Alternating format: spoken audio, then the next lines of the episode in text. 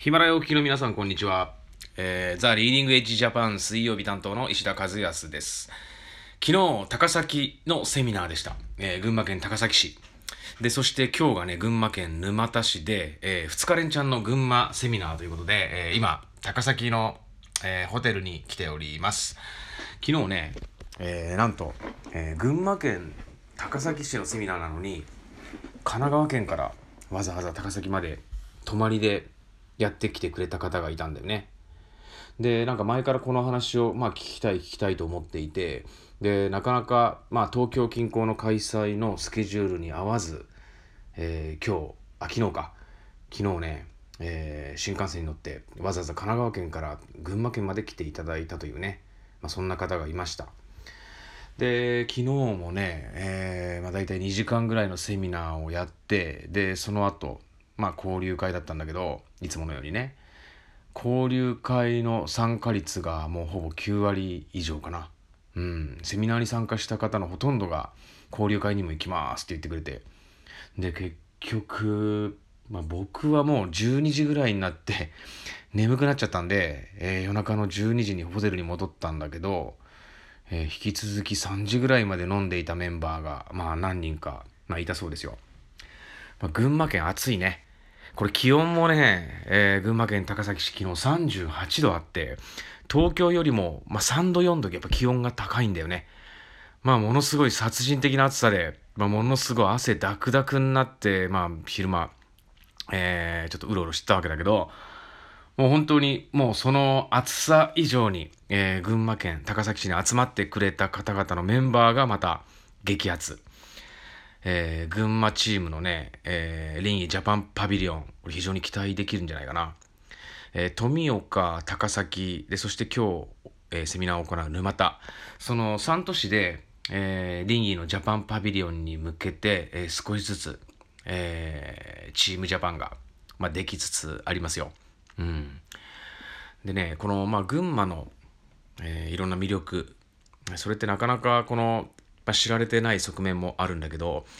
僕はこの群馬県っていうのはね、えーまあ、東京から近いっていうこともあって年にそうだな2回3回ぐらい来るかな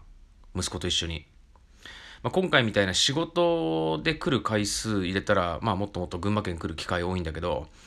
息子と一緒に車で、まあ、関越道を通って、えー、群馬県の伊香保とかみなかみあと、まあ、教育沼田ね。そっちの方とか結構大好きで、年に数回行くんだよね。で、群馬県には何があるかっていうと、まず、もう本当に東京からこれだけ距離が近いのに、まあ手つかずの大自然。うん。あと、まあ僕は、まあ温泉が好きなんでね、息子も温泉が好きなんで、えー、2人で、まあ、よく草津、みなかみ、伊香保温泉、まあその辺りっていうのは、まあちょこちょこ足を運ぶんでね。うん。で群馬県はこの山があるでしょう。長野県新潟県との、まあ、県境あたりからこのまあ高い山があるんでね。でこれはあのフォッサマグナと呼ばれているエリアで、まあ、昔この本州の真ん中辺群馬長野山梨静岡。でそして新潟か。その糸魚川から伊豆半島までのこの険しい山々のラインっていうのをフォッサマグナっていうんだよね。で、このフォッサマグナっていうのはユーラシアプレートと北米プレートがぶつかり合ってる場所で、で昔はここ海だったんだけど、大陸移動でプレートがぶつかり合って上に高く隆起した場所。だから、まあ、この辺りっていうのは非常にこの地殻地層的にもね世界でも珍しい、えー、場所って言われてるんだよね実は。温泉地も豊富でしょこの辺。群馬県って言ったらまず温泉だよね。この温泉がなぜこれだけ豊富かっつったらその地熱のパワーがそのプレートのぶつかり合ってる部分からこの隆起してて。でそれでまあ温泉地帯としてまあ豊富なんだよね。でこのユーラシアプレートと北米プレートがぶつかり合ってる部分に対して地球を反周してこの引き裂かれ合ってる部分。その2つが引き裂かれ合ってる部分が北大西洋の島国アイスランドなんでね。アイスランドでユーラシア北米2つのプレートが引き裂かれ合って、毎年4センチ、この引っ張り合ってるんだってね。だからアイスランド島っていうのは、1年間で4センチ大きくなってるわけ。だから何百万年も経つと、あのアイスランドという島はアフリカ大陸のような大きな大陸になるだろうって言われてるの。だからアイスランドは新大陸とも呼ばれてるんだよね。で、その新大陸のアイスランドでユーラシア北米2つのプレートが引き裂かれ合って地球を半周してこの日本の群馬県、長野県、山梨県あたりでプレートがこのぶつかり合ってるわけ。で、プレートがぶつかり合って上に隆起してできた山々だから、この八ヶ岳とか谷川岳とか、まあ、三国山脈とかね、北アルプス、中央アルプス。その辺の山々って、とんがってるでしょ。で、とんがっていって、この上に向いて突き出してものすごい高いんだよね。だから、この辺りっていうのは地熱地帯としても有名なの。うん。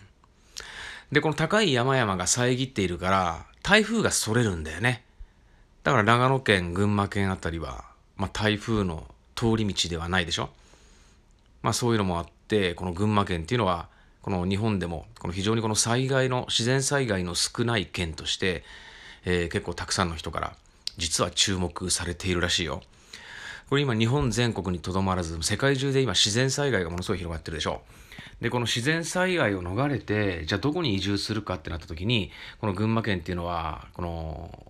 まあ、非常に自然災害の少ない県として、まあ、注目されてるわけ。いつ起きるかわからないけど南海トラフ巨大地震。あれがまあ、30年以内に起こる確率が80%に引き上げられたんだよね。で、この南海トラフ巨大地震が起きると、東日本大震災の15倍の死者が出る。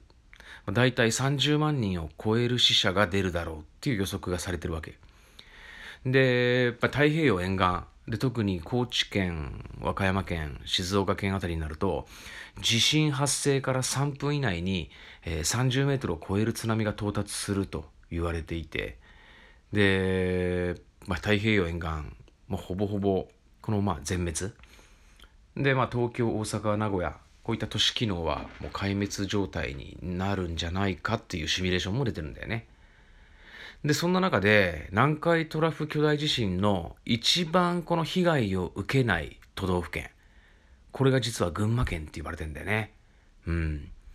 からそういったもう自然災害に、えー、かなり不安な気持ちを抱いてる人っていうのは、まあ、この群馬県に移り住んでいる人っていうのも実は多いんじゃないかな。まあそういう場所で、えー、まあ、自然災害が少なくで、まあ、食べ物温泉でそして東京からも近いっていうことでこのまあ群馬県の魅力っていうのはこの非常にまあ多くのものを持ってるんじゃないかなと思います。東京にやってきた外国人観光客もこの、まあ、群馬県に日帰り、もしくは1泊2泊ぐらいでね、結構いろんなところに足を運べるんだよね。で、観光客が日本にやってきて、で、日本のリピーターとしてもう1回、2回目、3回目来る外国人観光客がお金を落とすところっていうと、温泉なんだってね。最初に日本にやってきた外国人観光客は大体買い物とテーマパークに行くわけ。でも2回目3回目と日本に足を運ぶ人っていうのは一番人気が温泉なんだってこの温泉もこの非常に良質な温泉がたくさんある群馬県はね外国人観光客にとっても非常に喜ばれる場所なんじゃないかなと思いますえー、リンイーの、まあ、ジャパンパビリオンでもね、この群馬県の PR、まあ、いろんな形でできたら面白いなと思っております。えー、昨日は高崎でセミナーをやりましたけど、今日は同じく群馬県の沼田に移動します。えー、マルキホームズ本社にて、えー、群馬県沼田市マルキホームズの本社、えー、午後2時からセミナーを行います。で、そして、えー、来週8月の12日、いよいよ大阪。そして8月の20日、20は、えー、仙台。えー、こちら、えー、このエピソードのコメント欄に、えー、詳細を貼っておきますので、ぜひ、えー、群馬、大阪、仙台のお近くの方々、ぜひセミナーにお越しください。えー、レインジャパンパビリオンの、えー、未知なる可能性を皆さんに、えー、お伝えしたいと思います。きっとね、頭をハンマーで殴られたような気分になるんじゃないかなと思いますよ。えー、ぜひ皆さん、そちらセミナーの方にご参加ください。えー、日本人の知らない世界のお話をもうシャワーのようにお伝えしたいと思います。それでは皆さんお待ちしてます。今日はこの辺でありがとうございました。